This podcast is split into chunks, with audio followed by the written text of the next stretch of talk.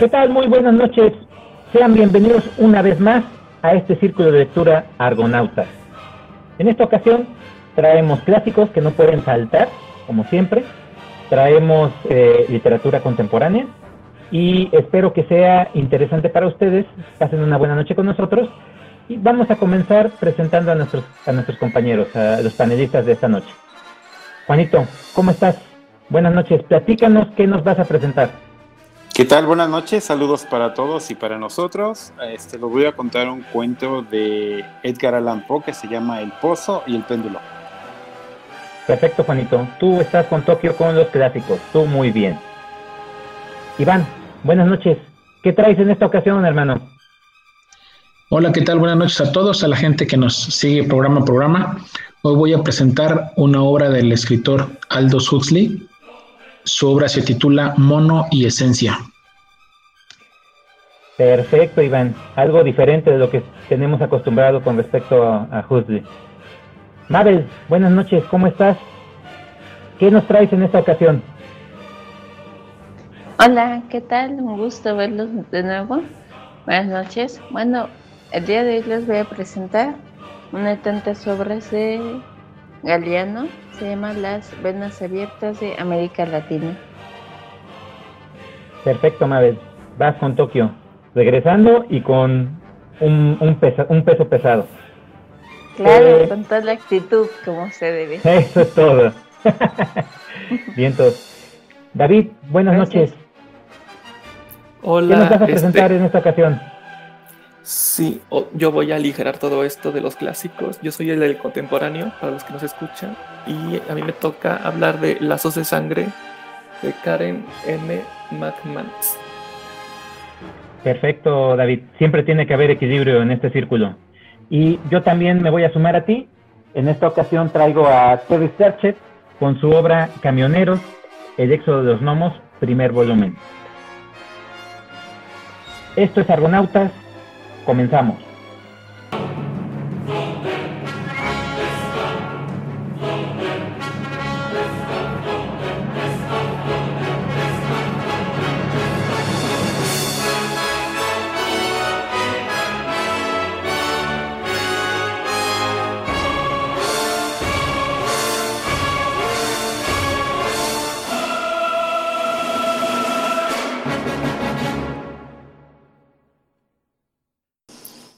Y bueno, empezamos con Edgar Allan.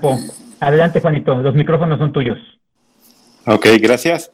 Bueno, la historia es de un prisionero, es allá cuando en los tiempos de la Inquisición, y este, el personaje no tiene nombre. Este, el jurado lo encontró culpable. Y aquí lo curioso del caso es que no determinaron cómo lo iban a matar o cómo iba, cuál iba a ser su castigo. Simplemente este, lo metieron en un calabozo y, y ahí empecé a contar la, la, historia. Entonces dice que era un lugar que era muy oscuro. Este, parece ser que se durmió o perdió el sentido cuando despertó ya estaba ahí, pero todo estaba oscuro. Y entonces dice que alcanzó a poner la mano en el piso y estaba húmedo y había musgo, o sea, es, no sabía realmente dónde estaba. Y así pasaron los días. A veces aparecía un cántaro con agua y un pedazo de pan. Y él tenía dudas de dónde estaba, o sea, qué, cuál era el castigo. Y entonces lo que él quiso hacer fue tratar de descubrir dónde estaba o cómo era donde estaba. Entonces trató de caminar, encontró una pared y trató de caminar y contaba los pasos para ver cuál era la dimensión y era como algo circular. Y entonces él decía, bueno, a lo mejor ya pasé por aquí. Este, y entonces se acordó, ay, dice, traía una navaja en mi, en mi ropa, pues la voy a poner en algún lugar para si vuelvo a pasar por ella, ya sé que, que ahí empecé y ahí termino. Pero también se dio cuenta que le quitaron la ropa que llevaba y le pusieron una ropa, la de prisionero. Y entonces dices, bueno, ¿cómo? Tratar de descubrir alguna grieta o algo para, para tratar de identificar dónde estaba el, el origen. Y entonces empezó, a, se desgarró un poco su ropa y puso ahí en el piso un pedazo. Y entonces empezó a, caminar, a contar los pasos. Y entonces dice que descubrió que tenía como 50 pasos y pues ya se había cansado. Y como todo, todo estaba oscuro, no sabía si era de día, si era de noche. Entonces no. Y entonces ahí se detuvo y se, y se durmió. No tenía nociones del tiempo.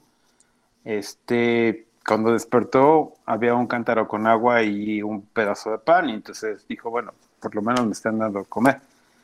Y entonces volvió a iniciar su, su recorrido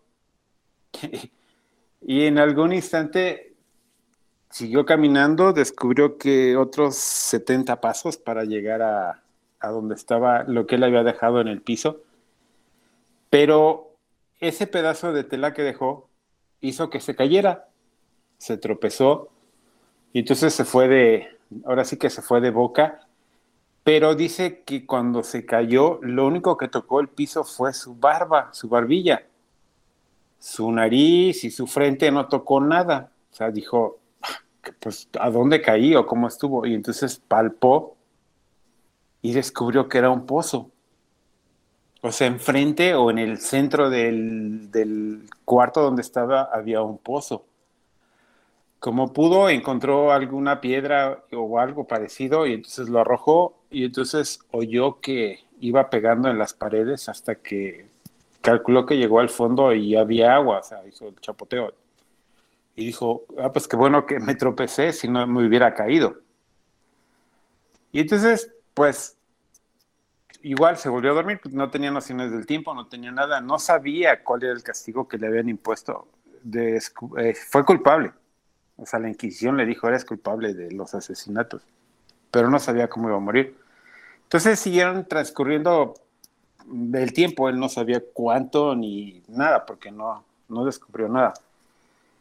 Algún día dice que empezó a notar un poco de claridad y este y descubrió que el cuarto era cuadrado y sí, era correcto, en el centro había un pozo. Y la luz entraba por una parte de abajo de las paredes. O sea, las paredes parecía que se iban a mover. Entonces descubrió que entraba la luz por abajo. Y eso le hizo percibir las paredes, que, eran, que era un cuarto cuadrado, y que las paredes estaban pintadas de rojo. O sea, se veía raro, pero... Y pues igual, se volvió a acostar, se durmió y creo que fue su última cena porque dice que le llegó igual un cántaro con agua y un pedazo de pan. Y cuando despertó a la siguiente mañana o al siguiente día, no sabe cuándo, estaba amarrado. Estaba amarrado a un, a un potro. Y este y solamente podía mover del codo hacia arriba su brazo de la mano izquierda. Y este y estaba viendo hacia arriba o sea quedó boca arriba. Y entonces vio que había un péndulo una estructura de metal y un péndulo que tenía aquí en el libro cuenta que es en, pies entonces aquí menciona que es como de 5 metros más o menos de, cuerno a cuerno y la cuchilla filosa. Y entonces empezaba el péndulo a, oscilar y cada vez que oscilaba bajaba.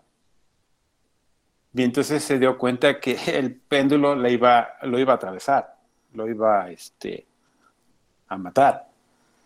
Y entonces se puso a reflexionar de qué manera podía, podía liberarse y en el instante en que él apareció amarrado, parece ser que soltaron a las ratas.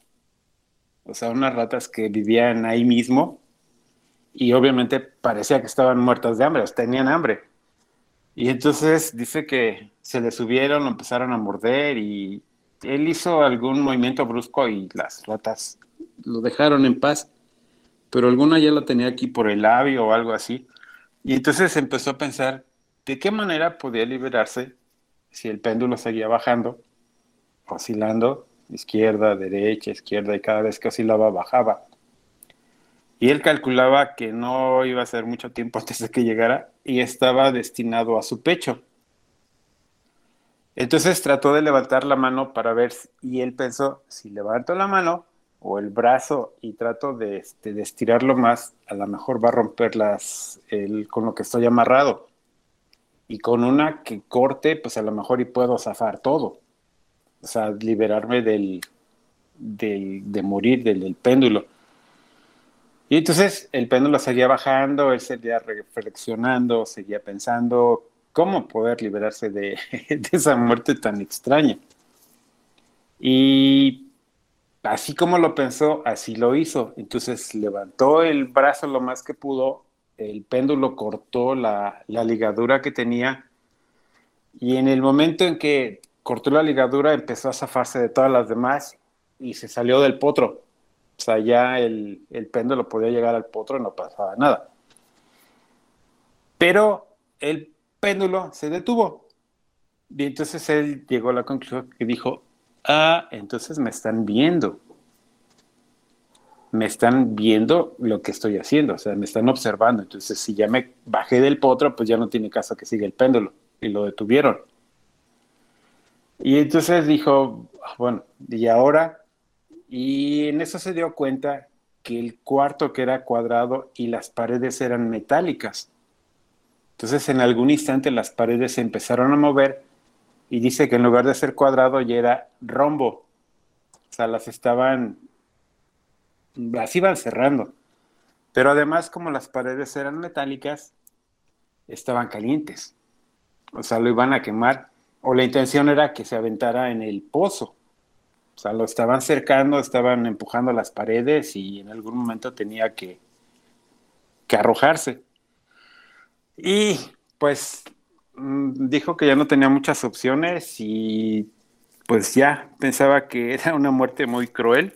Si se había salvado de la primera, de la muerte del péndulo, pues que el pozo no tenía otras opciones. Entonces ya se sintió derrotado y ya este, pues pensó en eso, en, en aventarse, ya o moría aplastado y quemado o, o, moría ahogado. Y ahí les dejo el cuento porque el final es inesperado. Perfecto, Juan. ¿Alguien quiere comentar sobre el relato que nos acaba de presentar Juanito?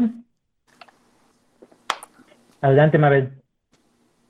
Gracias. Me acuerdo que leí este cuento hace mucho, que de hecho lo tengo todavía, pero no recuerdo. ¿Me puedes recordar, por favor, por qué apareció en ese péndulo o era un castigo? ¿Por qué? ¿Por qué él era, él era un, este, un criminal, un asesino y la Inquisición lo atrapó. Y entonces mm. la Inquisición lo, lo castigó y le dijo que estás condenado a muerte. Lo, aquí la historia narra que no supo cuál era su muerte y eso era lo que lo tenía intrigado. Claro. ¿Y dónde fue? Eh, en España, ah, en Toledo. Oh, o sea, es en, la Inquisición fue en España y la medida que usa fue en pies. O sea, yo por sé que como cinco metros tenía la de cuerno a cuerno el péndulo. Ajá. Qué, qué grueso. Sí, es cuando estaban todos los castigos salvajes, ¿no? ajá, ajá, ajá. Entonces, pues nunca supo cómo iba a morir y había historias de que los mataban de una forma muy cruel, pero. Sí. Pero nadie dijo cuáles eran y no le dijeron a él cuál era. Entonces simplemente lo metieron en un cuarto y, y fue cuando empezó a descubrir lo que estaban haciendo. ¿Qué y lo estaban observando siempre, ¿no? Ajá. Ahora sí que él se dio cuenta solito, ¿no? De qué se trataba. Sí, sí, con el tiempo, obviamente le dieron pues las herramientas, ¿no? Hubo un poco de luz, alcanzó a ver el péndulo, pues lo amarraron, dice que a lo mejor le pusieron algo en la bebida, ¿no? Ajá. Bueno, gracias. Muy buena, muy buena historia. Ah, sí, sí, sí, sí. Adelante, Iván. Gracias, gracias. Creo que vamos a, a partir de a partir del día de hoy prácticamente estamos ya inaugurando todo este tema del terror para, para este mes y para este especial. Qué, qué buena aportación la que trajo hoy eh, Juanito acerca de nada más y nada menos que Alan Poe. Eh, eh, el cuento del, del, del, pozo y el péndulo al igual que Mabel, para mí también es un cuento que siempre lo tengo en mente, lo tengo como, como un referente, eh, además de otros, otros 3, 4 de, de Poe que me gustan mucho. Pero yo, yo, yo recuerdo que cuando leí este cuento, sí me metió en ese ambiente que, que, buscaba el escritor de como de buscar, como de una desesperación al saber una persona que está condenada, que sabe que va a morir, pero que no sabe cómo o cómo va a suceder. La misma, la misma sensación me dio apenas el año pasado que compartí el de la colonia penitenciaria de Kafka. De, también del tipo que va y que encuentra la máquina y que sabe cómo está la situación y que pregunta por el que van a, a justiciar. Y creo que es una, es, una especie de miedo, que es lo que platicábamos el otro día, ¿no? ¿Cómo, cómo catalogar dónde, en qué punto comienza el, el miedo o cómo, cómo, diferenciar el miedo del horror, del terror en la literatura? Y, y ese puede ser un miedo, o sea, la, la, parte psicológica, la parte, la parte mental y, apropiarte del personaje y estar ahí y pensar que vas a morir, que no sabes cómo, y, el péndulo y las cuchillas. Eh, a mí se me hizo muy ingenioso, o bueno, se me hacen muy ingeniosos los cuentos de, de Alan Poe porque de cierta manera te hacen sentir parte del cuento del personaje. Y, y nada, pues simplemente recordar que, que, es un estandarte, es un insignia Alan Poe de, de, este tipo de literatura, que pues la gente que no se ha acercado a sus cuentos, que lo haga, que lo haga ya. Eh, creo que no se pierde el tiempo, se, se, son muy buenas sus, sus, historias y se divierte uno bastante y además que, que se, se, percibe luego, luego la literatura de, de Poe. Gracias, Juanito, por compartir este, este cuento. Sí, como dices, el final está, está interesante, como, como muchos, como muchos de sus cuentos, que así son, eh, pero, pero creo que trajiste uno de los, de los claves. Gracias, Juanito. Claro. Eh, fíjate que yo estoy muy de acuerdo con todo lo que se ha comentado aquí. Definitivamente Edgar Allan Poe es un referente con respecto al género y lo que más me gusta definitivamente es la ambientación, la ambientación, eh, cómo, cómo te, te, conecta con el personaje y sí, en definitiva, es uno de los precursores de lo que es el terror psicológico. Los personajes están tan bien construidos a pesar de la brevedad de, la narración, que conectas bastante bien, haces una conexión muy fuerte y tienes ese sentimiento, que eso es lo, más interesante y lo que todos los, los, relatos de Poe llegan a generar en la mayoría de nosotros, e, esa conexión.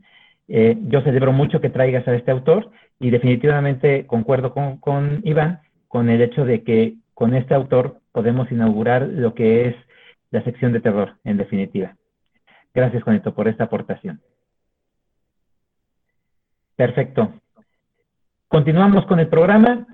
El siguiente es Iván con Husli. Vamos a ver qué tan diferente es esta obra de lo que tenemos en mente nosotros. Adelante, Iván. Gracias, Salvador. Amigos todos, eh, hoy voy a presentar el libro de Mono y Esencia de Aldous Huxley, que es más, más conocido por, por el, el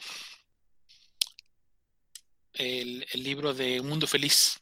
Ese es el libro que todo mundo lo conoce y que desde los años 80, 90 se hizo como muy, muy famosísimo. No lo han leído todos, pero por lo menos lo han escuchado. El Mundo Feliz. Y el otro es Las Puertas de la Percepción. Eh, completamente sus libros eh, distópicos, muy a la forma de Aldous Huxley. El, el libro de Mono y Esencia es un, es un libro que se lee, que se lee rápido, es un libro no muy grande. Eh, en cuanto a, al formato en cómo está escrito, es una, es una sola historia, aunque comienza un poquito como medio, medio raro, medio, medio, no sé, no, no sé, yo, yo, yo la verdad cuando terminé de leer no, no le encontré como una, como una razón del por qué. El escritor ha de haber tenido su, su idea, porque son, son unas personas que, que, están, que se encuentran entre unos papeles, son unos, unos directores de, de, cine, y entre los papeles que se encuentran, se encuentran un guion de una película que nunca se hizo. Y a partir de ahí nace el, el tema de, de Mono y Esencia, que así se llamaba el, el título de la película, pero nunca se filmó. Entonces, eh, cuando se eh, dedican a buscar quién fue el, escritor, el autor, eh, viajan y empiezan a narrar el guion tal cual como estaba escrito. Entonces, que creo que es lo importante del, libro y más la, la, razón reflexiva, filosófica que nos, que nos muestra el libro. En cuanto al, al, contenido, el, el libro pues para todas las personas que han visto las películas del planeta de los simios, pues decirles que Mono y Esencia viene a ser como 100 años después de ese, en ese sentido, ¿no? Eh, yo insisto que cuando, cuando leo más libros me doy cuenta que la originalidad en las películas no es tan, tan, tan original, porque pues ya cuando lees Mono y Esencia dices, ah, de aquí sacaron la idea para hacer Planeta de los Simios, ¿no? Eh, el mundo es distópico, no dice exactamente en qué fecha o en qué año. Lo que sí te comento que este libro fue escrito en los 60 eh, donde para este guionista de cine o, en este relato, para, para ese escritor, los que tienen el control del planeta son, son los monos, los simios, pero los, los, los, considera como monos. Y solamente, solamente en, en Nueva Zelanda, en la isla de Nueva Zelanda se encuentran los pocos seres humanos que quedan en el planeta y los tienen como, como reclutas o los tienen como prisioneros, una especie de, eh, pues no sé, como, como vigilados, pero también esperando que aporten algo. Y dentro de una, de una, ¿cómo poderlo llamar? Es que, es que no es cárcel, pero, pero es una, es pues, en una clínica donde, donde está recluido, hay un doctor que es muy, muy avanzado, el doctor Paul, que es el, el personaje principal de la, de la, de la obra. Eh, es invitado por unos simios a que, a que recorra el mundo o, empiece a ir a otros planetas, a otros, perdón, a otros países, pues para que pueda él apoyar con sus divulgaciones científicas que ha descubierto, ¿no? Aquí lo interesante es de que cuando el, doctor empieza a conocer a la, civilización de los simios, que, no lo, que él no lo había visto porque estaba recluido durante muchos años, él se empieza a sorprender de todo lo que está pasando. Pero todo lo que, todo lo que ve y todo lo que visualiza, pues son monos que viven exactamente igual como nosotros. Y no hay ninguna diferencia. O sea, sí, también visten igual que nosotros, hablan igual que nosotros, el idioma se entiende completamente. Dice, lo único es que porque están más peludos y, porque los distingues que son, que son changos, ¿no? Que son monos. El libro tiene hasta cierto punto estos tintes que yo ya lo había visto en, eh, en, el, en el Mundo Feliz de Aldous Huxley, un poquito como como de herejía o, que va en contra de los dogmas religiosos. Entonces, creo que este libro me gustó porque sacó como como mi hereje que llevo dentro. Y para las personas que son como muy, muy católicas o que son muy religiosas o muy cristianas, pues este, pues tal vez no les guste el libro, la verdad. Es un libro que, haz de cuenta que cuando llega el doctor y, ve a la, a, la, gente, dice, lo primero que llego, dice, hay una iglesia tal cual, y el, y el sacerdote, pues es un, es un mandril, ¿no? Y entonces dice, em, ves que hay una frase en latín que dice, o, ¿cómo dice? Ominen spater, el nombre del Padre, en, en Italia, en latín, y este dice in mandrili, o sea, el nombre del mandril, y, y, y en vez de ser el, el, símbolo del el signo de la persignación, dice que toda la gente hace el signo de los cuernos y no adoran a Dios, sino adoran a, a Belial, que es otro, uno de los secuaces tantos de Satanás o Lucifer. Entonces, cuando él dice alguna barbaridad, dicen, ay, no, Belial no lo quiera, ¿no? Y hacen el signo de los cuernos, o sea, como, como las señoras, ¿no? Viejitas de que, ay, no, eh, Jesucristo vencedor, y, y se persignan. Entonces, él, él juega mucho con eso, mucho, mucho, mucho a cada rato. Todas las personas hacen el signo de los cuernos, todas las personas adoran a Belial, esperan la fiesta de Belial, este, en fin, en vez de decir, ay, ojalá te vayas al, cielo, es ojalá te vayas al infierno, pero lo ven como algo bonito. Pero es precisamente esta traspolación del ser humano con sus dioses, sus religiones, sus, sus, cosas. Y del otro lado vienen los simios, completamente lo contrario, pero, pero te hacen ver que ellos también han llevado el planeta de la misma forma como nosotros y ellos consideran que son los correctos y que los, los, humanos lo llevamos a la perdición por nuestra ambición, por nuestra ignorancia, por nuestros tantos, tantos desarrollos y avances tecnológicos que al final no sirven de nada por la, por la avaricia humana, ¿no? Entonces, conforme va, va avanzando la historia, hay pequeños espacios donde habla el narrador. Y aquí me gusta mucho porque el narrador es como la conciencia. El narrador es esa parte como reflexiva. De, y llega un momento donde te pierdes. No sé si, si ustedes han, leído Rebelión en la Granja de George Orwell, que, bueno, espero no, no a nadie, pero ya ven que casi, bueno, en el final, sea, hay una, ya que te pierden todos, no sabes quién es quién, quiénes son animales, quiénes son humanos. Aquí pasa lo mismo. Después de medio libro, ya se te olvida y no te hace referencia que el doctor anda con, monos, sino ya los toma como personas. Entonces él debate ya con ellos como persona y piensa como, como ser humano completamente así tal cual. Y un poquito avanzado la mitad del libro, aparece por ahí otra, otra mujer que, que es doctora, pero ella la tienen muy, muy, muy este, como prisionera, pero ella, ella ya vivió con los simios y trata de explicarle al doctor un poquito cómo, cómo funciona esto, este, quiénes se consideran religiosos. E, el grupo de, de choque se le llaman los cálidos, que son los seres humanos, ¿no? Dice, así como los humanos tenían, no sé, en su tiempo a los judíos o los gringos a los negros, o, o, así dice, pues aquí hay un grupo de choque que se llama los cálidos y esos tienen la culpa de todo. Y es la razón de ser de la religión. Entonces, eh, está muy interesante. Eh, el libro tiene, tiene reflexión a, cada capítulo, pero también el, final es bueno. El final que, nos lleva a los Google es bueno, que no lo voy a platicar para que se animen a leerlo.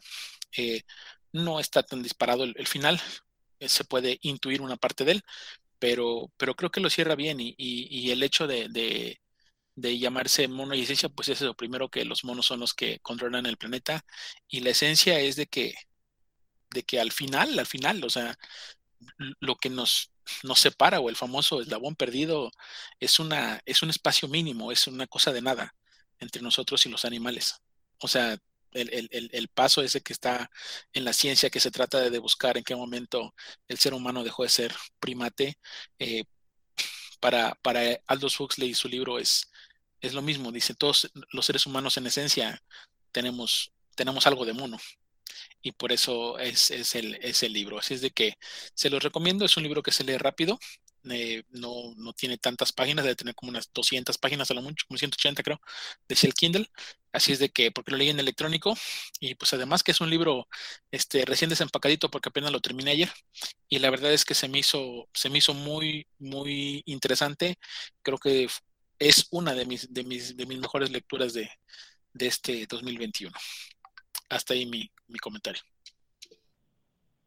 Caray, decir que es una de tus mejores lecturas dejó muy buena impresión en ti, esta obra de Huxley. Eso está excelente. Adelante, Iván. Digo, eh, David, perdón, David, David, adelante. ¿Qué pasa, Iván? Este sí me convenciste. Guau, guau con la reseña.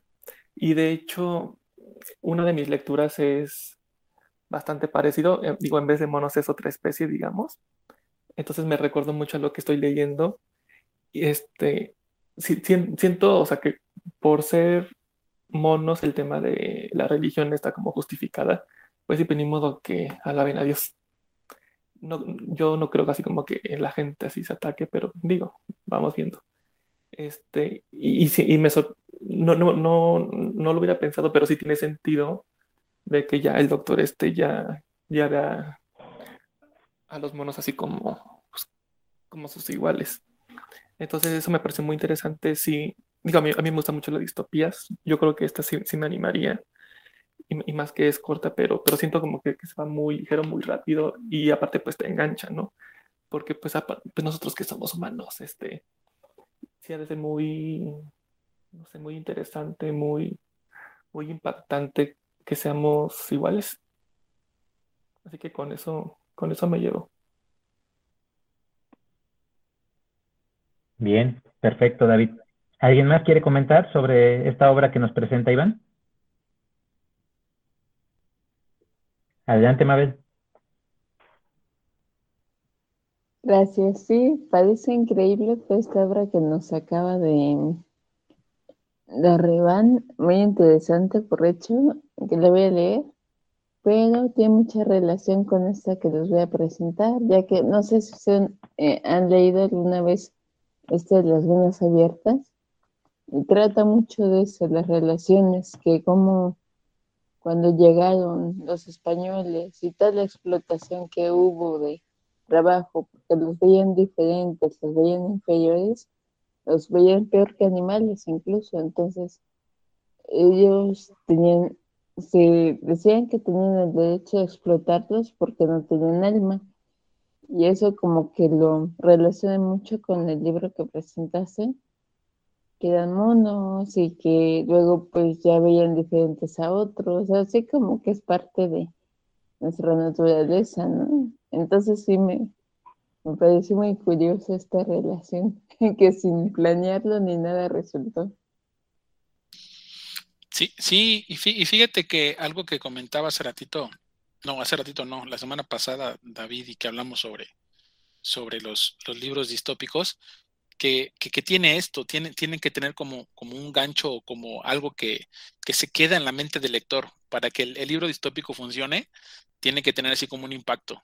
Y, y, creo que este lo, este lo tiene y que todo te lo van contando como, como visto desde otro ángulo, ¿no? Y ahora nosotros somos los que estamos en una, en una esquinita viendo cómo funciona el mundo sin nosotros.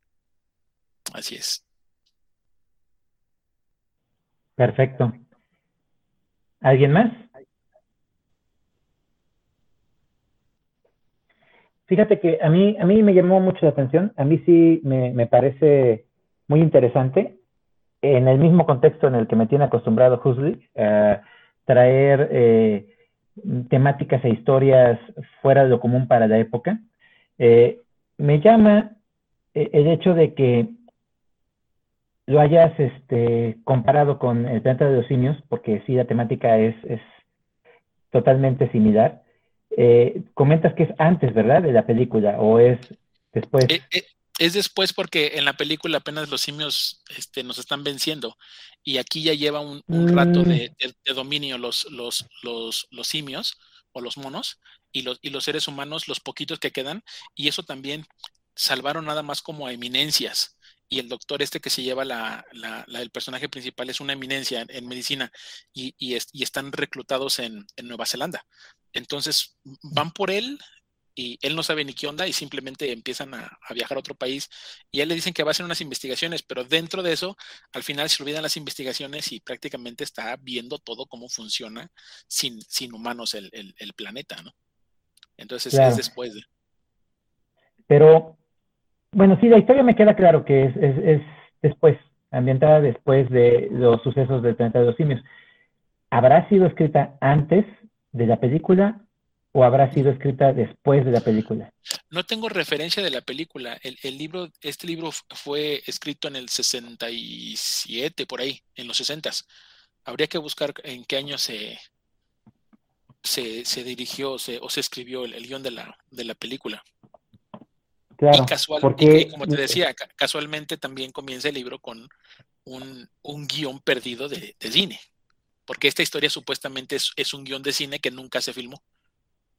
A ver, recuérdame la, época en que se escribió este libro. Mil, 1960 Déjame ver si lo tiene, si lo tiene mi libro, te digo. Pero es, en los, es en los 60, aunque él hace referencia a que esto lo, supuestamente el manuscrito lo encontró en el 48 o en el 50 y tantos, que es lo que, lo que quiero ver ahorita. Pero haz de cuenta que está, es de los, de los 60 porque la película efectivamente es de 1968. La película eh, fue, lo, que no tengo claro, porque he visto un libro eh, editado por esta colección que sacó Planeta en su momento de, películas de culto, que la, portada era negra con acabados en, plata, y era, eh, se llamaba colección de oro, me parece, y estaba el planeta de los simios, eh, el libro del planeta de los simios.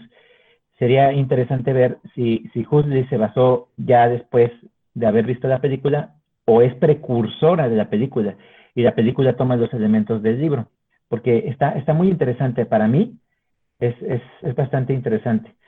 Ahora bien, este, el tema, el tema como tal, como lo maneja Huxley, me, me, me llama todavía más la atención porque se mete en el contexto eh, religioso, para empezar, que, que sí lo abordan, pero no tanto, tan desarrollado en la película, y aquí lo desarrolla bastante bien, haciendo obviamente la, crítica social y mordaz que hace Huxley con respecto al momento en el que vivía, ¿no? Todo lo que él veía lo, refleja bastante bien en, sus obras. Eh, esta, esta obra a mí también me, parece muy interesante y me animas bastante a, a quererla leer. ¿Ibas a comentar algo, David?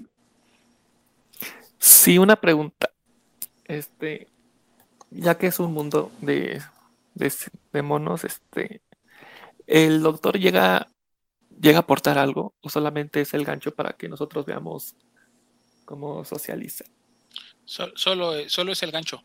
Al, principio sí te dice que va a hacer unos, unos análisis de algunas cosas que en realidad me, no recuerdo, creo que no lo, no lo, no lo, ya no lo vuelven a nombrar, pero se va como, se va desviando precisamente a esa, a esa parte que se va como sorprendiendo en cada cosa y, él, y él se convierte como en, como en visitante y empieza a preguntar sobre todas las cosas que va viendo.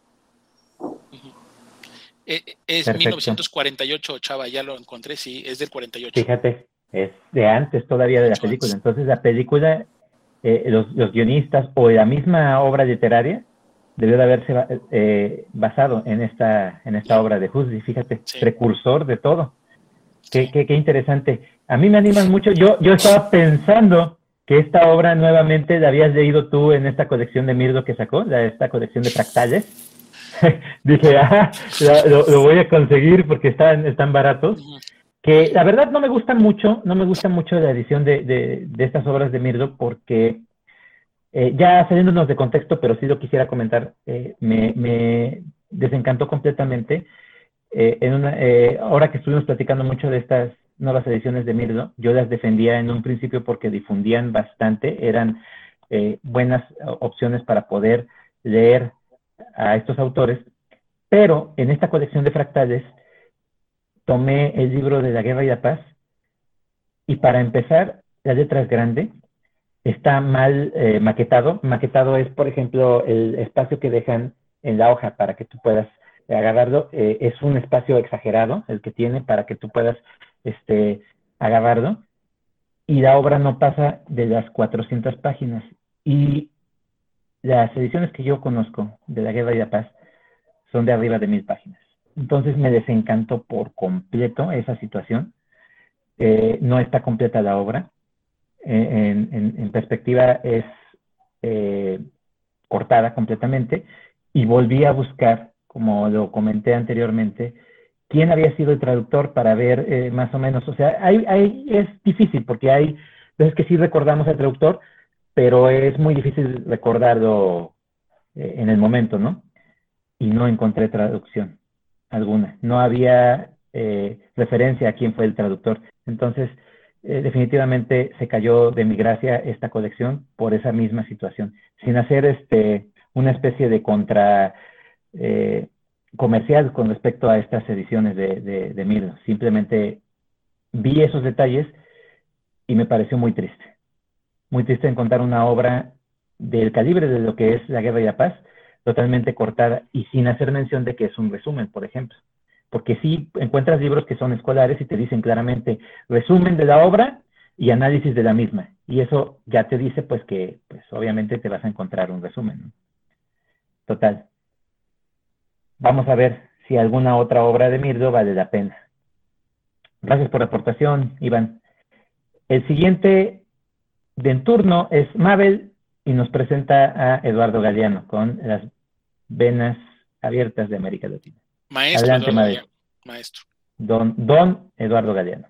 Exacto. Adelante. Gracias. Sí, la verdad, un super periodista. ¿eh? No, nunca había leído este tipo de textos y por querer pues salir de la zona de confort y conocer un nuevo estilo literario, decidí leerlo y sí, bastante bueno, también tiene mucha, él hace una crítica fuerte ah, y pues a la vez presenta la verdad de todo lo que ha sido la realidad en Latinoamérica desde que fue la conquista hasta los tiempos modernos, ya ven de la industria, muchas industrias que han este, contribuido mucho a la contaminación, a la explotación de muchas personas, a las que han considerado débiles. Entonces él hace una como reseña, pero no es un libro así pesado, así que sientes como que, ay, como que ya, ya me hartó o es muy difícil, ¿no? Él te lo presenta así como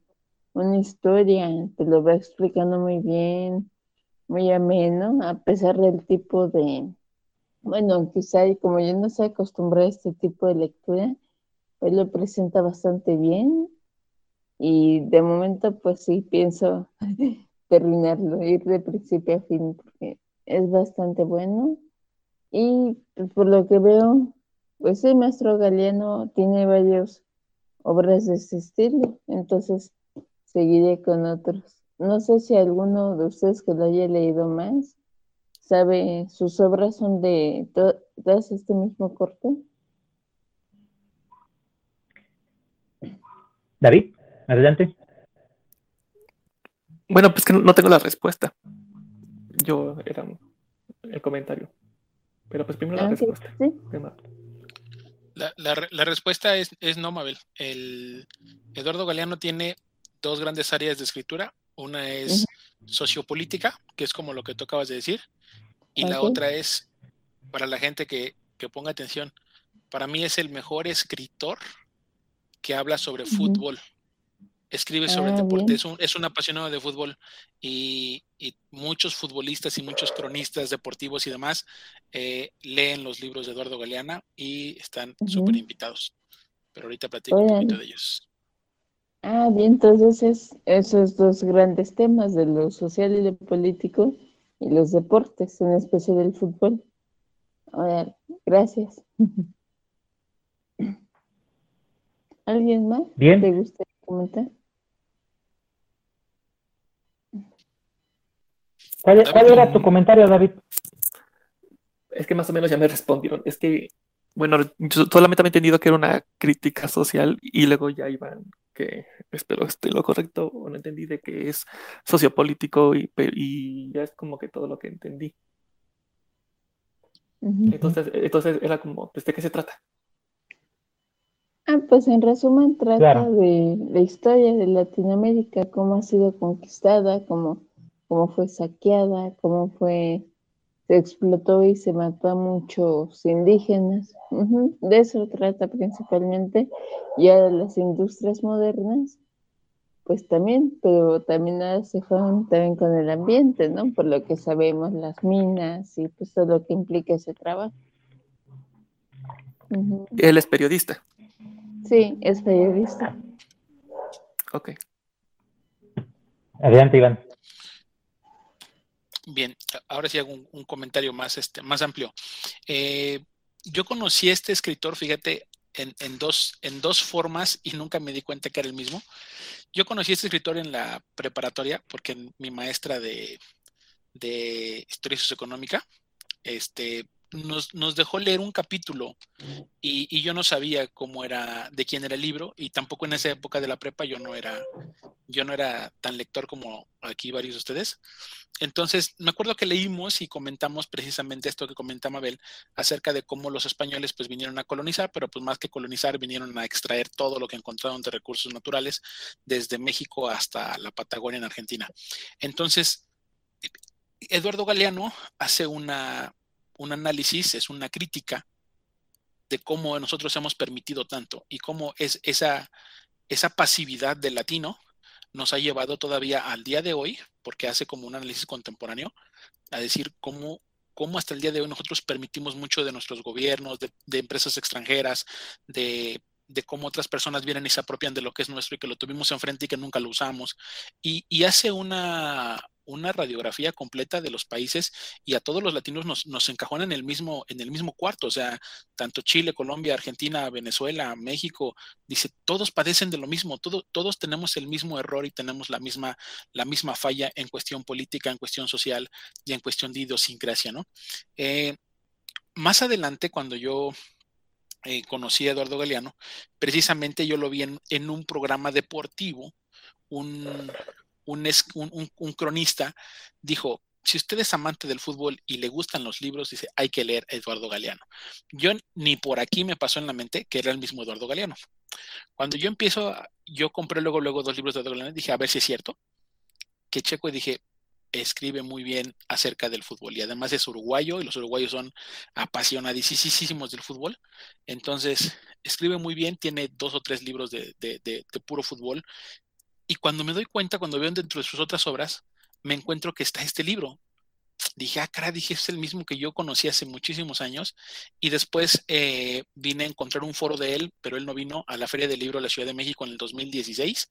Asistí y uno de, y se un foro se llamaba el, Foro Eduardo Galeano, pero él no estaba, sino simplemente eran varios escritores de aquí, este, locales de México, que estaban opinando acerca de él. Y, ya fue cuando dije, no, pues sí, sí es el mismo del que yo, del que yo leí cuando estaba en la prepa y, me doy cuenta que tiene estas, estas dos facetas, pero ojo que, que, el libro de las venas abiertas de América, que, que ese es el título y, y, literal, pero, pero bueno, Mabel ya lo descubrirá porque Mabel nos dice que apenas lo está leyendo también, no lo ha terminado, pero va en ese sentido que, pues es eso de que prácticamente le están chupando la sangre a nuestros países los extranjeros, por eso se llama las venas abiertas. Y se hizo muy famoso también el libro porque por ahí a partir del noventa y tantos, el prólogo, y lo anduvo publicando mucho, fue esta Isabel Allende.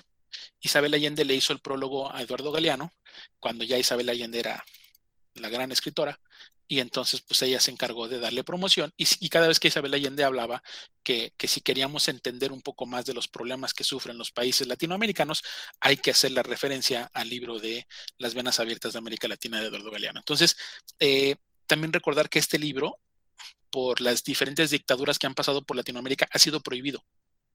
¿Sí? la dictadura chilena, la dictadura argentina, principalmente, este prohibieron el, libro y no se podía, no se podía leer, no se podía pues transmitir o no sé, publicar. Eh, hoy en día es un, es un libro muy, muy, este, muy recomendado. Y la última, la última gran sorpresa que me llevé con este libro fue con un, un primo que vive en, en, San Francisco, en California, en Estados Unidos. Y una vez que lo fui a visitar, me dijo, oye, dice, ¿tú has leído este libro? Y cuando lo saca, y, pues obviamente es el mismo, ¿no? No es con el título en inglés de Open Veins, y cuando le checo le digo, ¿y tú qué andas haciendo leyendo este libro? Dice, no, dice es, una, es una literatura obligada en la, en la Universidad de San Francisco, dice, por los maestros. Y así, a mí se me hace interesante cómo los maestros gringos hagan leer a sus alumnos cuestiones de América Latina, ¿no?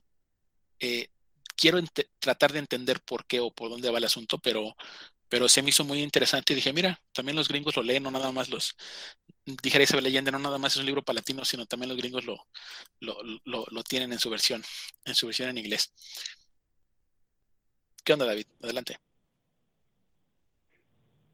Me acordé de algo que, que acabas de decir, de que admitir que yo que también me lo dejaron en la prepa, pero no me acuerdo si era capítulo, libro completo, no me acuerdo qué pasó pero ahí lo tengo.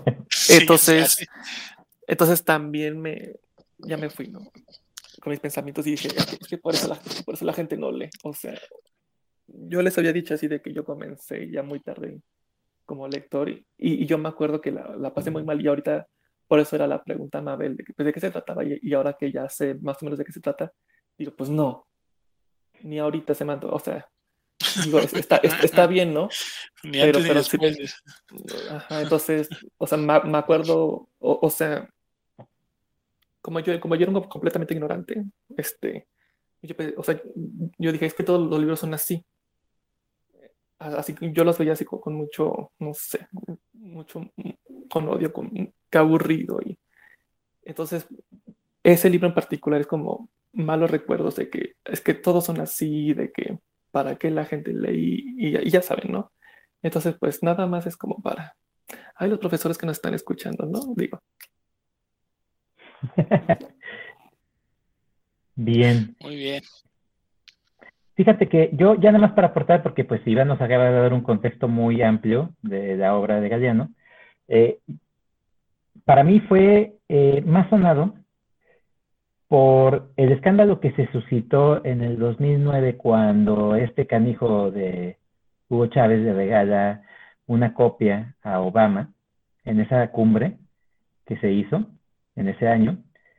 y más que nada para despertar polémica, porque obviamente el libro habla sobre el colonialismo y habla, habla sobre e, esos imperios que conquistaban y, desangraban a estos eh, países cuando todavía no existía esa denominación de país. Eh, eso por un lado. Por otro, igual este, yo lo conocí principalmente por el famosísimo libro de los abrazos, que ya es parte de su obra eh, más literaria, por hablar de, estas obras. Tiene el otro ensayo también que, es muy famoso que se llama, ay, mm, se me fue el nombre, eh, Memorias de algo, de Memorias del Fuego que también es, es otro, otro ensayo eh, que habla sobre la, colonia, ¿no? las conquistas. Eh, recuerdo mucho también eh, el hecho de que fue una persona perseguida, perseguida por el régimen, porque pues estamos hablando de que América Latina no, no está muy estable en los 80s y, mucho menos en los 90 Entonces, este, él tuvo que emigrar a, Argentina y, y, cuando eh, lo, persiguen para, asesinarlo, se va a, España. Eh, es, toda una, historia, la, trayectoria de este cuate, y en definitiva es un referente cultural con respecto a todo este cambio que se generó en esa época en la que no se podía hablar, eh, no se podía dar un discurso y que el discurso fuera el, hecho de que el colonialismo, de, que las grandes potencias, de que esta, esta eh, forma de capitalismo haya tenido eh, su, su, formación y su, su, fundación en el haber exprimido a las demás, este, a las demás poblaciones. Eh, eso es lo que yo, yo, yo recuerdo mucho de, de, Galeano y que, que definitiva me, me, recuerda a este autor. Es una gran aportación la que has dado ahorita, este, Mabel. Sí, Iván nada más para, para hacer el comentario, el, e, este señor escribió bastante. ¿eh? Lo que hemos dicho aquí es, es muy poco para todo lo que escribió. Creo, creo, que tiene más de 50 libros. Entonces, sí es, sí es alguien que escribió mucho. Por eso cuando Mabel dijo, y, y pues luego no, es el maestro Galeano, o sea, porque sí, sí, sí le dedicó mucho, mucho, mucho a su, a su escritura. Sí, fue una aportación a, las letras este, latinoamericanas, en definitiva. Otro referente más de, nuestra cultura. Buena aportación, Mare. Perfecto. Pues el siguiente soy yo. Yo, yo voy a aprovechar que tengo los micrófonos abiertos y voy a continuar con mi aportación. Tranquilo, tranquilo. Voy no voy a ser tan extenso. Juanito, no sé, Juanito iba, iba, iba a comentar este. sí, ya, ya, Juanito, Juanito me tiene este, me tiene bien en mente. Me va a decir que mis cinco minutos. Es tu cronometrista. claro, es mi fan número uno. Sí, bien. Ok. Sí, sí es mi fan. Ya, ya, ya quiere que, que le firme una fotito para que la ponga en su altar. Ok. Yo en esta ocasión traigo a un escritor inglés que me gusta mucho este escritor ya lo he platicado, pero lo platiqué en una obra conjunta con otro escritor inglés que también me gusta bastante y ese es Terry Pratchett. Terry Pratchett es un escritor referente en la lengua inglesa y, más que nada su, su, estilo es en comedia completamente.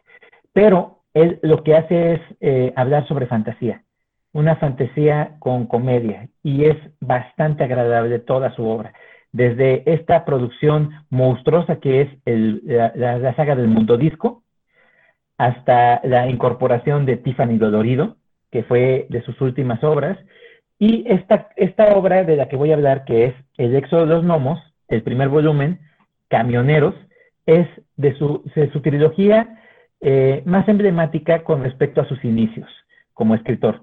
Esta, esta obra es muy, muy fantástica y a la vez juvenil por no decir infantil. Yo la considero más juvenil que infantil, pero sí está eh, englobada en lo que es la literatura infantil. Ahora bien, eh, Camioneros, el primer volumen de esta trilogía del Éxodo de los Gnomos, presenta completamente lo que es el mundo fantástico de Terry Pratchett. Pero ojo, con mundo fantástico infantil no quiere decir que sea sencillo. tiene bastante bien construida su atmósfera y la forma en cómo la, presenta Terry Pratchett, eh, en definitiva para mí, eh, muestra lo que es un buen escritor. ¿De qué trata la, historia? La historia se centra en un grupo de gnomos que ven amenazada su existencia porque tienen que salir del lugar en donde viven. Eh, una, una cuestión que se presenta es que los gnomos viven muy poco para nuestros ojos, pero para ellos es toda una vida, porque ellos viven de forma más lenta. Para ellos los humanos son seres totalmente eh, lentos, seres hasta cierto punto sin raciocinio y que se les hacen eh, muy divertidos porque todo lo que hacen los humanos para ellos es gracioso, es, eh, es absurdo, es tonto. Los ven como seres de ese tipo de, ese tipo de índole, tontos. Pero lo que no se dan cuenta ellos que la forma de percepción de, ver el tiempo es diferente con respecto a los humanos. Los humanos vivimos de forma más lenta y ellos viven de forma más rápida. Es al revés. Ellos, la forma en cómo los describe eh, Terry Pratchett, son los gnomos tradicionales eh, hasta cierto punto porque son pequeños, son muy pequeños, por hablar de, de menos de, de 10 centímetros, no sé, muy, muy pequeñitos pero no son como duendecitos este, tiernos ni nada, sino más cuadrados, más deformes a nuestra percepción. Esto, este, este, este grupo de gnomos, hay un cazador, uno que se, todavía se considera joven porque tiene, creo, eh, dos años de vida o tres años, todavía no, no, recuerdo muy bien, pero para, para él ya es una vida muy plena. Se da cuenta que, su grupo se está volviendo más viejo, que casi ya no hay jóvenes. Entonces, él ve que ya no van a poder continuar con ese ritmo de vida que tienen. Al vivir en el campo, su vida es muy difícil. Él tiene que conseguir la comida y hasta cierto punto tratar de defenderlos de los depredadores, que los depredadores en este caso pueden ser zorros, pueden ser ratas o pueden ser cualquier animal que pueda, pueda amenazar su existencia. Entonces, al tener una confrontación con un pequeño zorro, él se da cuenta que si le pasa algo a él, su comunidad va a quedar completamente en el abandono y perdida en absoluto. Entonces, empieza a ver la, forma de que tengan que salir de ese, de ese, lugar donde viven, de ese agujero, para poder encontrar una mejor calidad de vida. Y lo que hacen es ir a un estacionamiento de un, este, eh, una parada de camioneros en donde van a comer estos, estos camioneros y entonces dejan sus camiones en ese estacionamiento. Se suben a, un, a, uno de los camiones para tratar de, llegar a otro lugar, a pesar de que todos están totalmente reticentes. Ellos no quieren abandonar su, lugar de vida porque eso es lo que conocen, no conocen más. Ellos conocen la vida en el campo y creen que el mundo termina alrededor de ese campo. Entonces, al momento de, hacer esta aventura, porque es toda una aventura, eh, hay uno de los ancianos que carga una especie de cubo. Y este cubo eh, todo el tiempo eh, pareciera ser una especie de dado nada más negro, un, dadito negro. Pero no lo suelta. Y en esta aventura que tienen de subir al camión, llegan al punto de que ese, ese cubo, ese, ese dadito, se les cae, se le cae de las manos a esta persona, pero como está tan aferrado, intenta tomarlo y está a punto de caerse. Entonces el más joven hace la proeza y salva ese dado porque veía que definitivamente el, viejo iba a dar su vida por ese cubo. Entonces lo salva. Le dice, ¿por qué? Es que este cubo trae todo el conocimiento de todos nosotros, los gnomos, de todos los que nos precedieron. Dice, ¿y te habla? Claro, me habla. Bueno, yo pienso que sí me habla. Entonces, llegan sin darse cuenta ellos a un centro comercial y cambia completamente su perspectiva. Al llegar al centro comercial, eh, piensan que están solos, que son los únicos eh, gnomos que existen en ese centro comercial.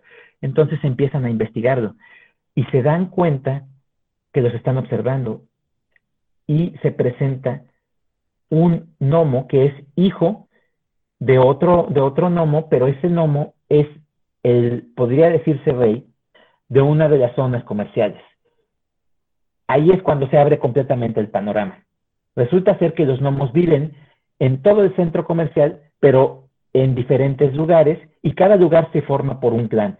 El clan de mercería, el clan de abarrotes, el clan de, de vinos y licores, el clan de diferentes lugares. Y cada clan está peleado entre todos los clanes por tener más dominio y por ser más importantes.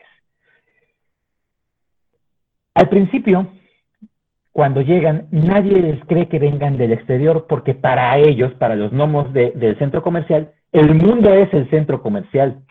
Cambian las tornas, cambian las perspectivas. Ahora los gnomos de fuera son considerados mentirosos y pertenecen a algún lugar que no quieren decir, de alguna parte del centro comercial. Pero hay quienes sí les creen. Y esto es el clan que se encarga de poner orden y de poner una especie de paz, que son aquellos que son los más sabios. Y el más sabio es el más viejo de todos los gnomos. Este gnomo tiene, vamos a suponer, 11 años y es una persona sumamente anciana, sumamente decrépita y que tiene muchísimo conocimiento. A todos los demás gnomos no les hace ver que él cree en que ellos vengan del exterior. También los, los los tacha de, mentirosos, pero bajita la mano manda a uno de sus emisarios a que se presente con estos gnomos de fuera para invitarlos a, su, a sus aposentos y que pueda tener una charla con ellos. Al llegar al centro comercial, resulta ser que el dado sí tiene vida, se empieza a cargar con todo este ambiente eléctrico que presenta el centro comercial y, despierta a una inteligencia artificial. El dado les cuenta que los gnomos no pertenecen a este planeta, que vienen del exterior, vienen de fuera de este planeta y que perdieron el conocimiento a través de las generaciones, porque los gnomos están desde los inicios del tiempo en la Tierra. Entonces, el gnomo eh, más joven de este, de este clan del exterior, de esta, de esta comunidad del exterior, empieza a, tener más ideas y empieza a razonar. Resulta ser que van a demoler ese centro comercial porque ya fue adquirido por otra empresa más grande y todos los gnomos peligran. Es el apocalipsis, el cierre de las empresas. Y ahí es cuando Terry Pratchett juega con estas eh, formas de presentar la, la realidad de los gnomos, porque para ellos cierre comercial presenta el apocalipsis, es el cierre comercial. Cada capítulo inicia con una especie de introducción que hace Terry Pratchett de forma muy interesante y es el libro de los gnomos, la palabra de los gnomos.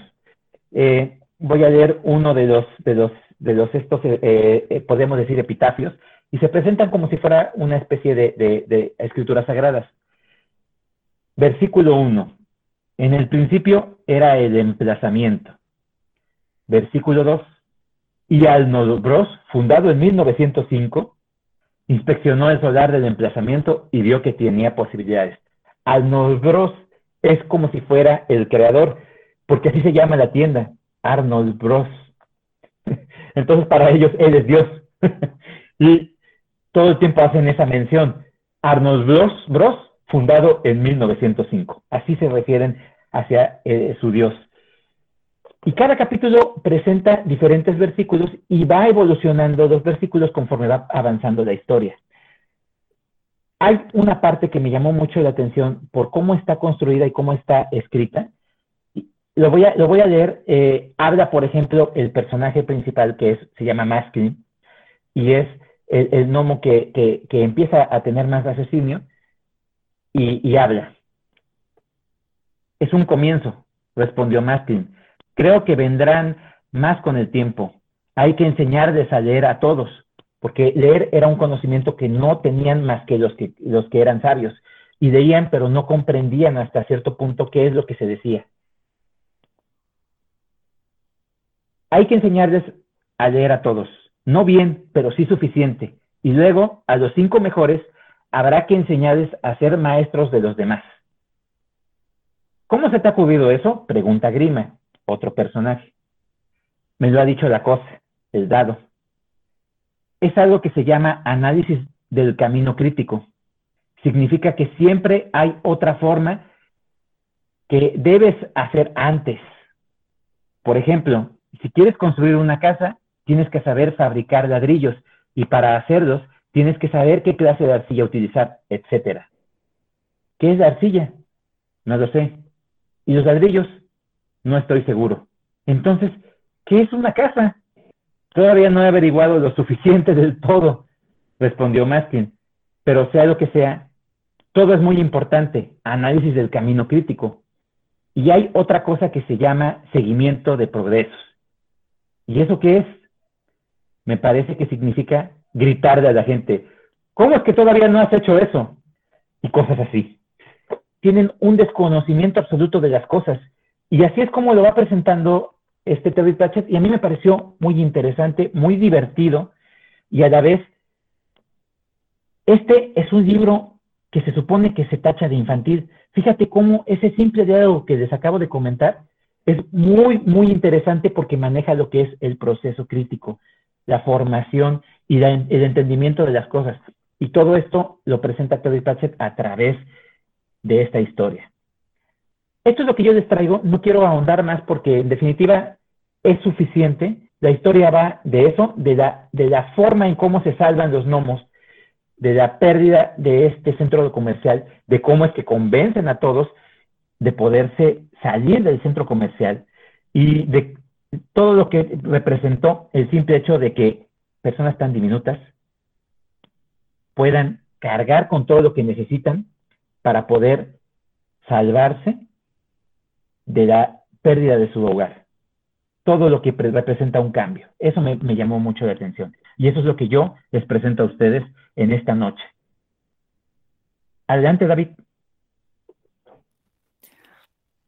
A mí sí me interesó bastante, sí me quedé muy enganchado. Al principio cuando, cuando dijiste que físicamente son diferentes, más cuadrados, yo pensé, ay, pues han de estar más, más agresivos que dan más miedo, no sé.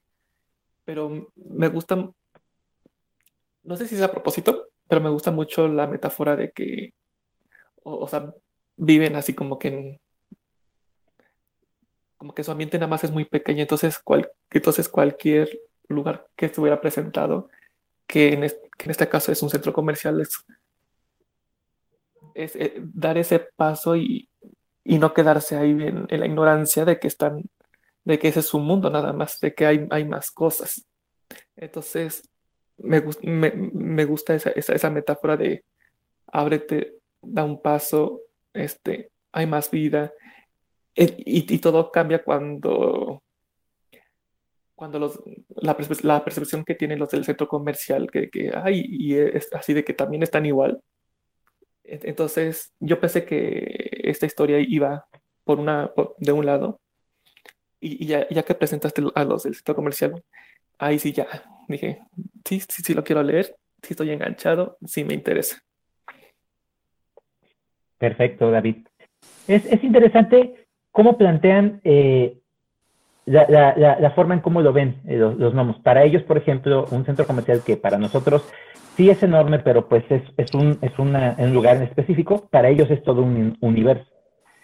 Eh, sí, sí, Juanito, ¿qué quieres comentar con respecto a esta obra? Me gustó, como dice David, es muy bonito, es muy interesante y no tiene nada de infantil, es, tiene muchos procesos para entender, pero me estaba dando risa porque si, hubiera, si hubiéramos extrapolado esa historia a un escritor mexicano, ¿cómo hubiera puesto? ¿San Oxo? ¿O San Soriana? ¿O San...? No sé, me dio risa si lo hubiéramos hecho o se hubiera hecho por un mexicano o en México, que hubiera sido. Claro. Digo, pues si se esperan, si se esperan en unas semanas, les respondo eso. ¿En serio? Ok, ok.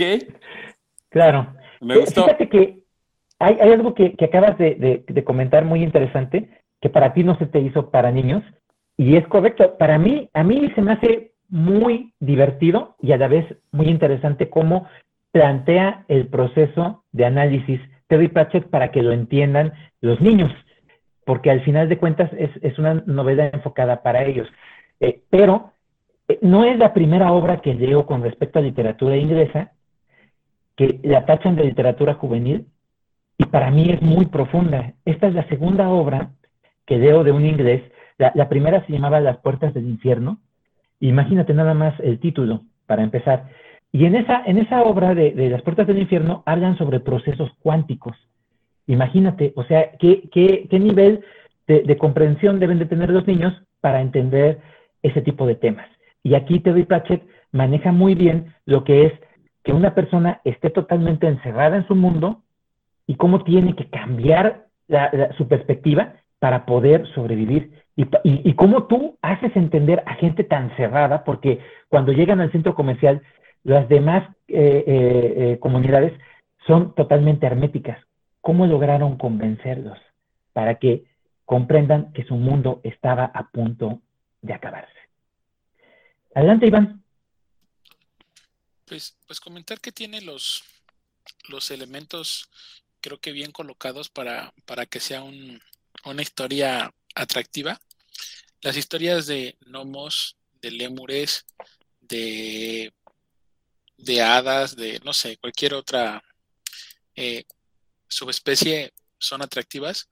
Y luego cuando, cuando se narra la historia de cómo, cómo viven o las sociedades que llevan, eso también atrae mucho. Eh, hace rato comenté el de el de Orwell, el de Rebelión en la Granja, que también es, el atractivo de cómo los animales hacen su propia, su propia sociedad. Cuando traje en el especial de Japón el de las pulgas, eh, creo, creo, que son, son, son libros que gustan mucho porque hablan de sociedades o de colectividades y como dice David, ¿no? O sea, en un espacio tan pequeño, en esa forma, y, y lo mismo de cuál es su Dios, cómo es su religión, cómo viven, qué hacen, y, y que para nosotros hasta cierto punto nos es chusco, ¿no?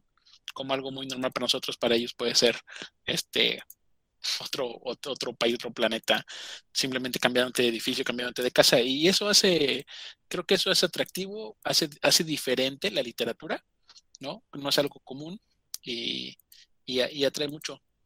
A mí también me, me gustó y este se me hace, se me hace interesante. Y, respecto al tema de que si son infantiles, juveniles o no, creo que todos los libros siempre se le puede encontrar eh, una reflexión, una, una, lección, un aprendizaje, sin importar la edad que tengas. A veces es, es más que nada el, el, gusto.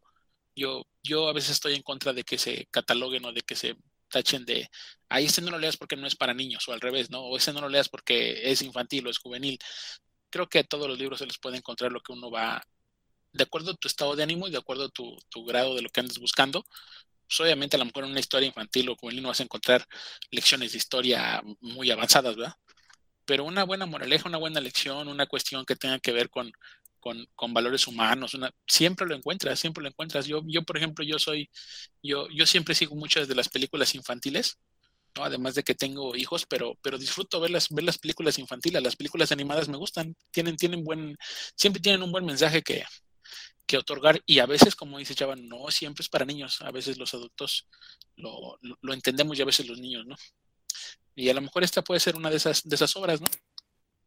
Es que sabes que Iván, es que Salvador lo dijo perfecto, o sea, para, para sobrevivir, o sea, ojo, para sobrevivir es que hay que avanzar, hay que dar ese paso porque si no, te estancas y pum.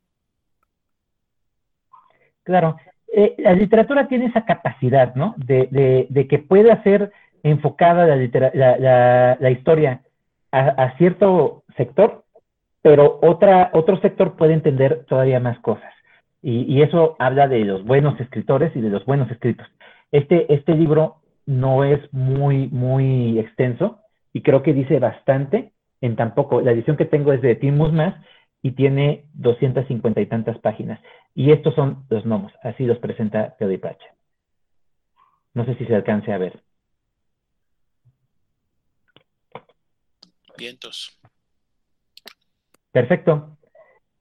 Eh, pues terminamos ya con las intervenciones con el siguiente eh, participante y ese es David. Adelante, David.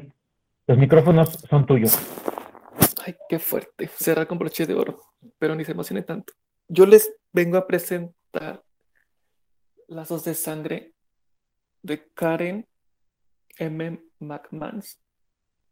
Hace, uh, yo les había presentado de ella uno de los otros miente, porque pues a mí me, porque, o sea, ese es su, el libro más famoso que tiene, ¿no? De que cinco, cinco estudiantes están castigados, cuatro de ellos salen y uno se muere. Y es como saber quién de los cuatro miente. Entonces lo vuelvo a, lo vuelvo a, a releer y me doy cuenta de que se me había pasado en ese libro un uno de los temas que más me apasiona, que son los tiroteos de las, en las escuelas. Y, y, y, lo volví a releer porque iba, iba a salir la segunda parte, que no me gustó. Pero, pero llega este libro y dije, como no es una secuela, pues le voy a dar la oportunidad porque a mí uno de nosotros mientes pues me, me gustó mucho. O sea, para hacer una historia este, sencilla, me atrapa. Y, y, de hecho, cuando sale este libro, este, lo habían anunciado en inglés y no sabía que ya había salido. Entonces, pues como dije, ay, pues ahorita, ¿no? Este, ahorita que leo este libro después a de Amigo Imaginario. Entonces, pues yo quería algo que me atrapara, algo de no pensar y, y así. Entonces, pues llegó como en, en, el momento justo y ya no vuelvo a mencionar ese libro. ¿De qué se trata? Lazos, lazos de sangre le, voy a contar así como el árbol genealógico para, para explicarme. Este, están los abuelos que son millonarios, o sea, de que tienen una isla y, hoteles y, y, varios, ¿cómo es lo que dicen? Una, un complejo turístico. Entonces los abuelos tienen cuatro hijos, este, que son dos hombres, una mujer y un hombre y en algún momento de la vida los desheredan. Entonces los cuatro hijos se dejan de hablar. E, y, entonces, y los tres primeros hijos tienen un hijo cada uno, y esos son los protagonistas que son primos, que es Millie, Aubrey y Jonah. Entonces, se trata de que a los, a los primos les llega una invitación este, de la abuela de que los invita al complejo turístico a trabajar. Ah, para, este, para ese entonces el abuelo ya se murió porque ya estaba viejito. Entonces, pues lo único que saben los primos es que su, bueno, sus tíos están peleados. Y, básicamente ellos, e, entre ellos nada más como que se conocen apenas y de chiquitos, pero, pero así como que si, si los ven así en, las, en, la calle, pues como que no se acuerdan. Y, y a todos a los, a los primos, a los tíos, a todos se les hace muy raro que, que la abuela así nomás vengas a trabajar. Aquí así, pero cosas como, como sencillas que si mesero, recepcionistas y así, ¿no? Entonces, tras mucho pensarle, pues como que sí van, este, cada uno por diferentes motivos. Y desde, desde el, casi al principio hay, hay así un giro en la historia, unos plot twists. O sea, porque, porque obviamente lo que tú quieres saber es por qué, lo, por qué los, los desheredó, así nomás así. Ese es el punto, pero desde el principio uno de los protagonistas tiene un secreto que pues, yo tampoco me lo esperaba, que, que, que, uno de los, que uno de ellos lo descubre y yo así, ay, güey.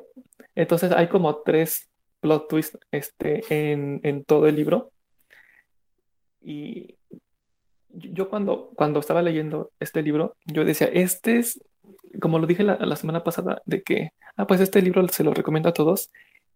Lazos de sangre se lo recomiendo para así, si, si van de vacaciones. Porque pues en, en todo, todo el lugar es así que sin, que sin el transporte, en el barco. En un barco, que sin los hoteles, que sin las playas, este, lugares bastante bonitos, y aparte te tiene intrigado de, de saber la historia de los, de, de, los papás, ¿no? Entonces está la línea del tiempo presente y también vamos viendo un poco, este, pues, qué pasó los papás cuando tenían su edad, que más o menos 17 años, ¿no?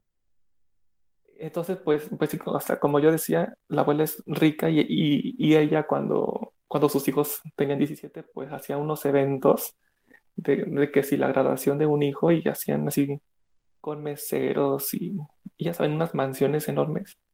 Y, y vamos a conocer, tanto presente como pasado, este, los, los trabajadores de la abuela. Que ella, eh, la abuela tiene, tiene, un asistente, tiene a su abogado, tiene un médico, y así como tres o cuatro, cuatro em, empleados, así que son su mano derecha.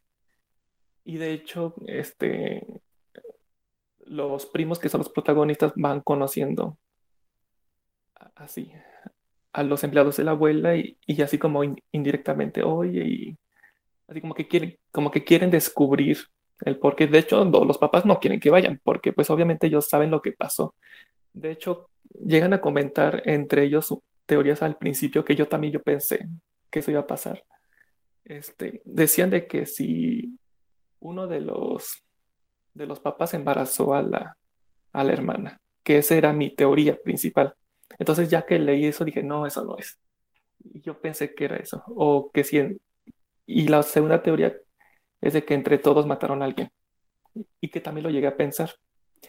Entonces, ya que, ya que descubrí el por qué lo desheredó, eh, no, pues no me lo esperaba.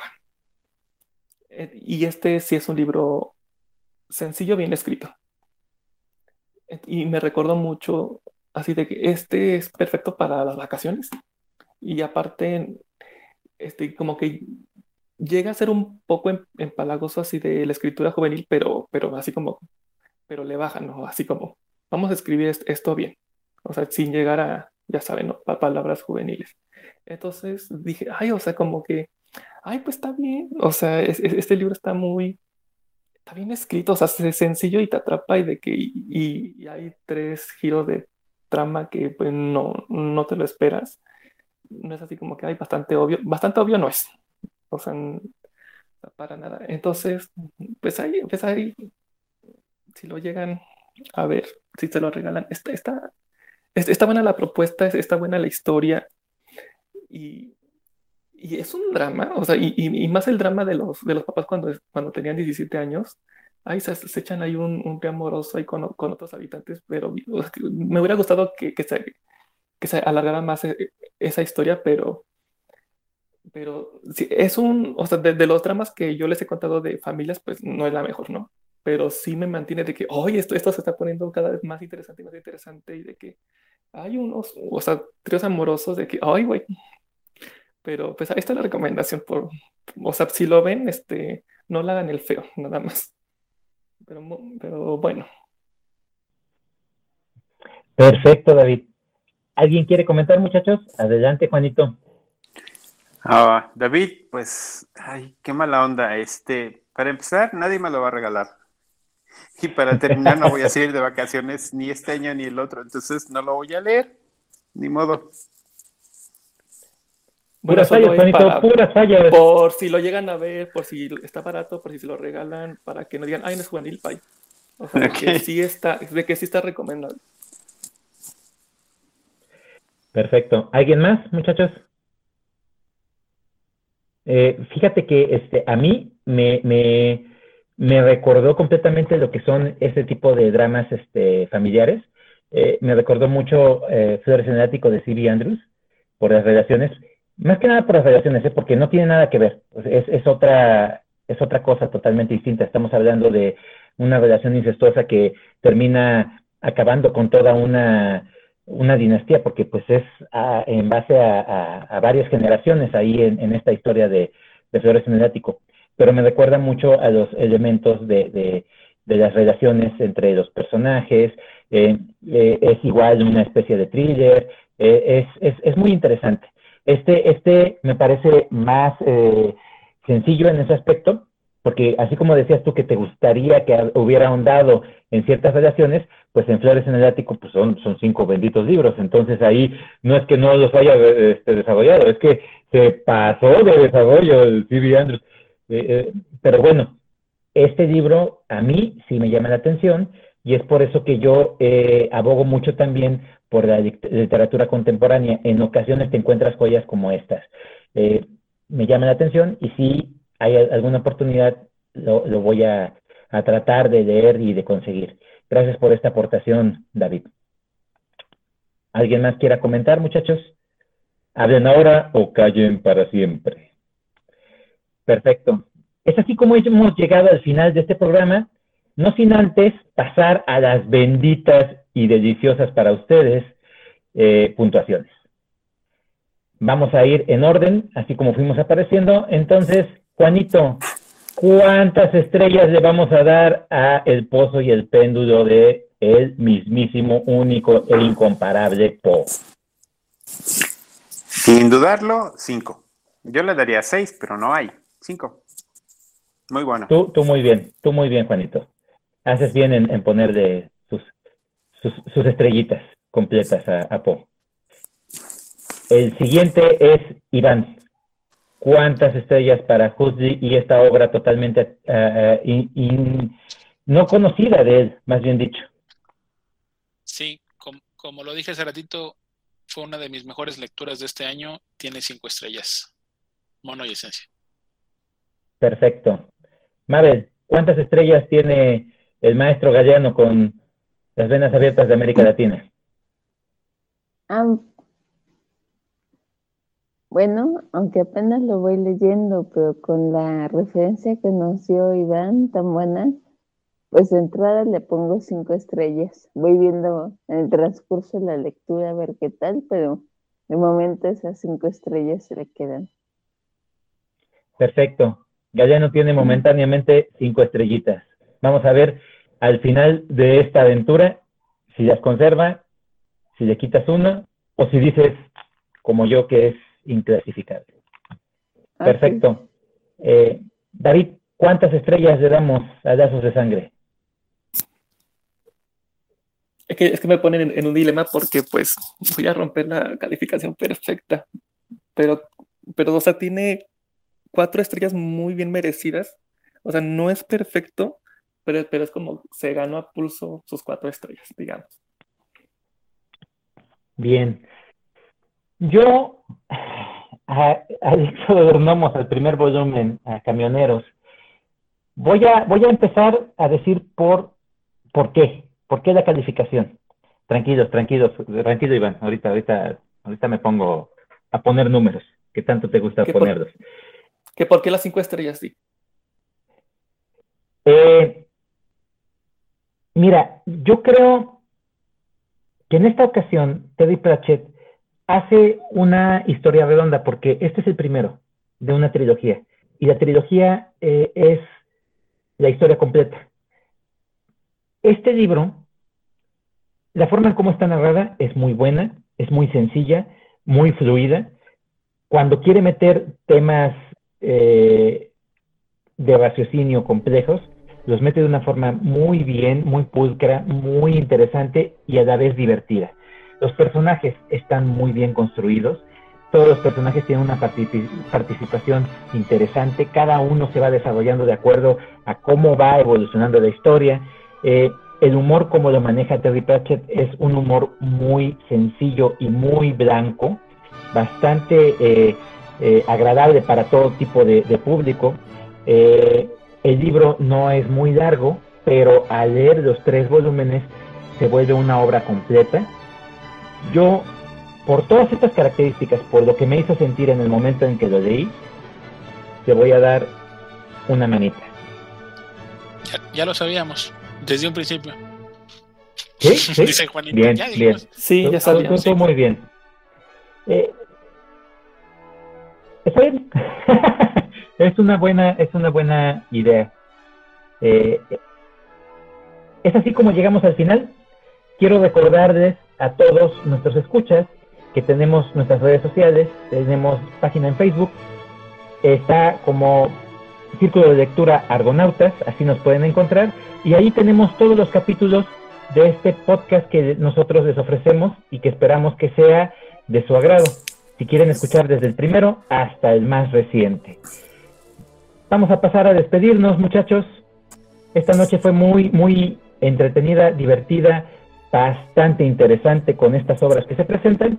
Espero que a toda la gente que nos escuche haya sido de su agrado y es así como nos despedimos. Juanito, buenas noches. Buenas noches, gracias por escucharnos y creo que cada día o cada reunión se ponen mejor los libros y nuestros comentarios. Felicidades a todos nosotros. Gracias, Juanito. Iván, buenas noches. Buenas noches a todos mis amigos panelistas. Hoy fue una, una, una, noche interesante. Creo que todos trajimos diferente, pero, pero, pero todos buenos. Y eso me, gustó y se notó en las aportaciones de, de, todos los, compañeros de, del círculo. Y pues sí, sí, sí estuvo, estuvo bastante productivo el día de hoy. Les agradezco el tiempo y lo que han compartido esta noche y nos vemos en el próximo episodio con, con más libros y ya tenemos el especial, ¿no? Dentro de ocho días ya, ya, hay un especial por ahí en puerta. Gracias y que pasen un excelente momento. Mabel, buenas noches Mabel. Hola, buenas noches, gracias por escucharnos nuevamente esta semana. Sí, este, nuevamente trajimos muy buenas recomendaciones de libros. Ojalá los puedan conseguir, leer y disfrutar como nosotros los hemos ido disfrutando. Gracias por escucharnos. David, buenas noches. Gracias. Este, a mí me parece muy curioso de que dos lecturas de ustedes es, como, un, como un previo y una combinación de un libro que, que voy a comentar en unas semanas. Eso me pareció muy curioso. Pero pues buenas noches a todos. Perfecto, David. Nos dejas totalmente intrigados y con ganas de escucharte en ese próximo libro. Yo soy Salvador, su servidor. Eh, les agradezco mucho el tiempo que se han tomado con nosotros. Espero lo hayan disfrutado tanto como nosotros lo disfrutamos al momento de compartirlo. Y no me queda más que decirles gracias totales. Nos vemos en el próximo episodio.